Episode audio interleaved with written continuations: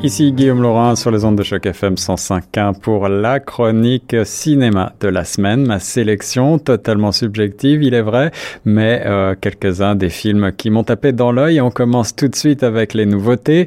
Euh, Todd Robinson signe un film d'action américain, un drame de guerre. Il s'agit de The Last Full Measure avec Sebastian Stan, un jeune acteur qui promet Christopher Plummer, William Hurt ou encore Samuel Jackson et bien d'autres, l'histoire vraie d'un homme infiltré dans les cercles du pouvoir de Washington et qui risque tout jusqu'à son futur pour s'assurer qu'on décerne bien une médaille d'honneur à un aviateur oublié de la guerre du Vietnam.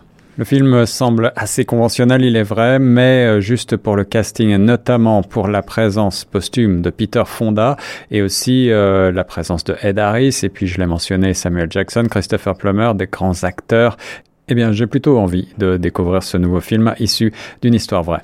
La deuxième nouveauté, c'est un film francophone québécois réalisé par Louise Archambault. Je vous en ai déjà parlé puisqu'il avait été présenté euh, dans le cadre du TIFF 2019 ici même à Toronto et j'avais eu la chance d'interviewer les deux acteurs principaux euh, du film, Gilbert Sicotte et Rémi Gérard. C'est un film atypique avec également au générique la très remarquable André Lachapelle. Et ce film raconte l'histoire de trois vieux ermites reclus dans un bois. Et euh, alors qu'un incendie de forêt menace la région, leur quotidien va être bousculé par la mort de leur doyen Boychuk et l'arrivée d'une octogénaire qui a été euh, injustement internée toute sa vie. Et ainsi on suit leur pérégrination à, à travers le regard d'une photographe qui est mandatée pour interviewer les témoins des feux les plus meurtriers de l'époque.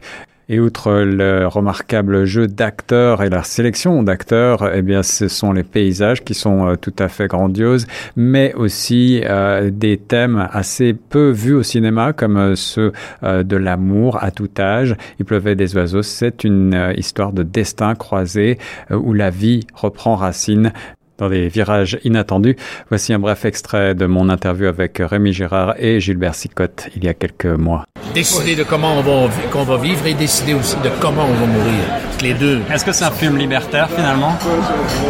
Ben, euh, Sur des gens qui ont envie de, vivre leur vie comme ils l'entendent Oui, il y, a de tout ça, mais je, mais c'est plus radical que ça, je crois. C'est l'ermitage et c'est comme une sorte de sacerdoce, c'est comme une sorte de, c'est comme un couvent, c'est comme ils vont au bout de quelque chose. Oui. Euh, c'est dans ce sens-là qu'ils sont très courageux parce que euh, dans, dans, le monde où on vit, c'est de moins en moins tentant de faire cette chose-là parce qu'on a peur. Euh, aller dans les bois comme ça, c'est épeurant. Hein. Tu te dis, bon, s'il y a eu quelque chose, le médecin, il est à, 100 000 d'ici. Alors, le film est une adaptation euh, de notre voisine, Louise Archambault, à la table, euh, qui en a signé le scénario, mais il est issu du, roman à succès de Jocelyne Saucier.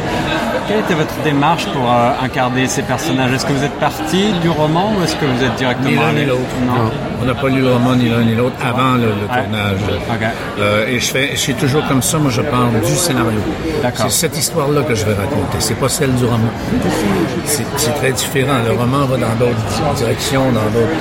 Mais on a notre euh, matériau, notre, inspiration première, c'est les textes de Louise, c'est les personnages tels qu'ils sont décrits. D'ailleurs, dans le roman, Tom n'est pas un musicien. Non. Euh, pas du tout.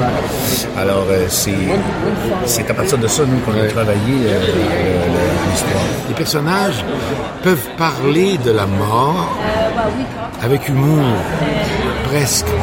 Et, et, on rit d'ailleurs dans le film aussi. Oui, oui. Fin du film euh, parle d'un thème qui finalement est hyper contemporain, dont on parle, euh, on peut le dire. Le choix, le choix de vivre. Le choix de, voilà, le choix de vivre ou de mourir. J'imagine que c'est, on est bourré d'émotions sur le tournage quand on est ah, comme ça. Oui, c'était, pour moi, c'était, c'était une scène importante à, tourner, c'est ça. Film euh, magnifie les paysages québécois. Euh, en même temps, vous le disiez tout à l'heure, euh, Rémi, il y a cette, ce feu, cette menace pesante.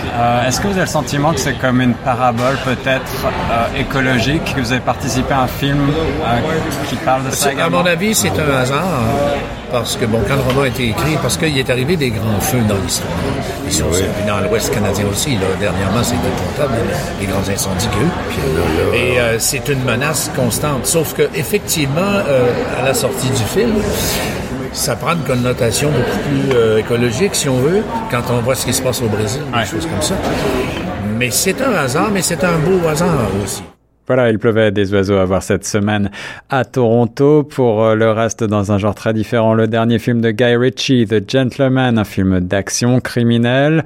Un baron de la drogue britannique décide de vendre son empire à des millionnaires américains, assez conventionnel encore une fois, avec toutefois un beau casting en vedette Matthew McConaughey, Hugh Grant, Jeremy Strong, Colin Firth et bien d'autres à l'affiche. On est dans l'univers classique de Guy Ritchie avec euh, des méchants, de la corruption, des complots, des trahisons, du chantage. Euh, on ne s'en dit pas une seconde, c'est un film explosif même s'il n'a pas euh, l'attrait d'un snatch.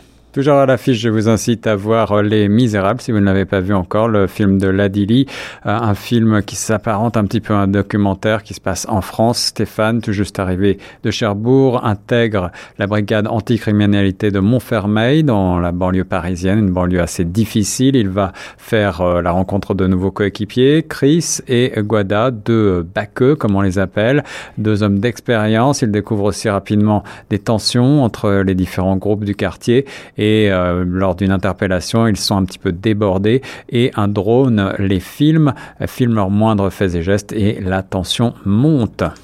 On est à la fois ici dans un film coup de poing, un brûlot social et aussi un film d'action, un film polar, euh, qui fait un petit peu penser euh, au film de Mathieu Kassovitz, La haine de 1995 et qui a été Grand Prix du jury du Festival de Cannes cette année pour une première œuvre. C'est un coup de maître. Pour terminer, une fois n'est pas coutume, mon coup de cœur de la semaine en matière de cinéma n'est pas francophone. Je vous incite plutôt à retrouver l'intégrale des Monty Python Flying Circus ou alors à aller jeter un coup d'œil euh, sur leur film Sacré Graal, La vie de Brian ou encore Le sens de la vie à l'occasion de la disparition du très regretté Terry Jones, un des membres de la troupe des Anglais qui ont tout simplement révolutionné le monde de l'humour, de la comédie en général euh, et euh, le cinéma par euh, effet de ricochet et nombreux sont celles et ceux à s'en être inspirés en tant qu'acteur ou en tant que réalisateur. Terry Jones euh, nous a quittés le 21 janvier dernier à l'âge de 77 ans. Voilà, c'est tout pour aujourd'hui. Je vous souhaite une très bonne semaine, bon cinéma et bonne écoute sur Choc FM 105.1.